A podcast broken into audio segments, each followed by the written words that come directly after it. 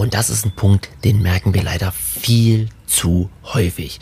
Da hatte ich letztens ähm, eine, eine Podcast-Folge drüber gemacht. Da ging es darum, warum sich Unternehmen keine einen ja, IT-Mitarbeiter und, äh, ja, und Marketing-Mitarbeiter anstellen sollten, sondern das Ganze extern Dienst leisten sollten. Und wir merken hier immer wieder, dass eine, eine eigene IT sehr, sehr oft als Verhinderer der Digitalisierung dasteht. Und zwar ganz, ganz einfach. Also man hat intern jemand, der, der macht seit den letzten fünf oder zehn Jahren vielleicht die Technik im Haus. Oder, also das kann jemand sein, der bei euch arbeitet oder halt auch irgendwie IT-Dienstleister oder Lieferant. Ja. So, und wir merken ja immer so ein gewisses ja, Beharrungsvermögen an, an Gewohntem, ja, oder halt die Angst vor Veränderung, ja. Und äh, sehr, sehr oft ist es halt auch dieses fehlende Wissen. Also hatte ich auch in der letzten Podcast-Folge gesagt. Das heißt, ihr müsst euch vorstellen, hm, da sitzt jemand irgendwie seit 10, 15 Jahren und spielt Administrator in dem Unternehmen, ja.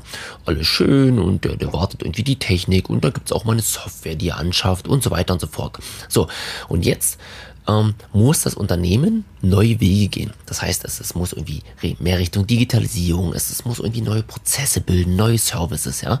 So, und dann wäre es natürlich der erste Ansprechpartner.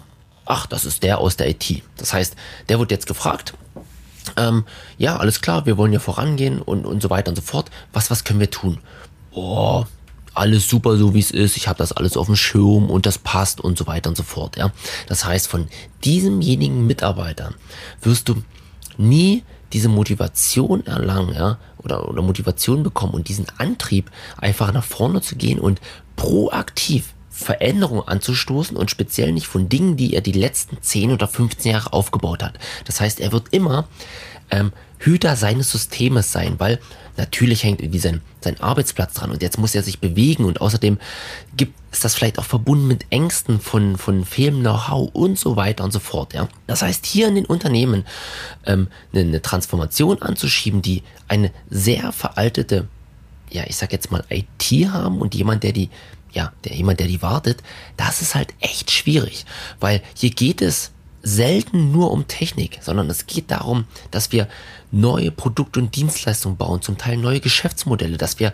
Prozesse aufbauen, die, die, die hochgradig digital sind, die miteinander verknüpft sind. Und jemand, der ähm, das nicht, nicht gelernt hat oder der das auch aus anderen Projekten nicht kennt, der, der versteht das nicht, der kann das nicht in Verbindung bringen, der kann das für dieses Unternehmen nicht vorausdenken. Und, und das merken wir hier ziemlich oft. Und da hatten wir ähm, auch einen ziemlich großen Kunden gehabt, der hat ja mehrere hundert Mitarbeiter und hat eine interne IT-Abteilung von, keine Ahnung, fünf oder sieben Leuten gehabt, ja. Das heißt, die haben eine riesen Server-Architektur gebaut, da lief die, lief die ganze Software drauf, da gab es ein, zwei Leute, die ähm, die PC-Technik gemacht haben und so weiter. So. Und dass dieses Unternehmen sich mit diesen sieben Mitarbeitern äh, in der IT also oder eine Transformation in die Zukunft entwickelt, ist sowas von unwahrscheinlich. Weil nehmen wir nur mal an, Beispiel Servertechnik, ja. Ähm, ich bin fest davon überzeugt, dass es halt in den nächsten fünf oder zehn Jahren keine physischen Server mehr gibt, die sich irgendein Unternehmen ins, äh, in den Keller stellt, ja, ähm, die es irgendwie betreiben muss, ähm, die es kühlen muss oder was auch immer, sondern das wird alles in der Cloud stattfinden, ja. So, und jetzt sitzt natürlich der, der Administrator da, der sagt, boah, das sind meine Server, die habe ich aufgebaut, das sind meine Babys und ich verwalte die und nur ich kann das und so weiter.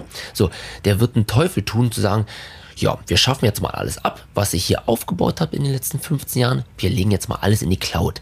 Nein, da kommt so, das geht nicht und das würde ich nicht machen und dann gibt es irgendwie Sicherheitsbedenken und dann Dinge, die nicht funktionieren und dann, ach, die Kosten und wo sind denn dann unsere Daten? Also da gibt es Probleme über Probleme, ja. Und er, er ist halt jemand, der, der mag nicht die Veränderung und der mag es nicht, wenn, wenn Dinge ich sag jetzt mal, über den Haufen geworfen sind, die er speziell in den letzten Jahren aufgebaut hat.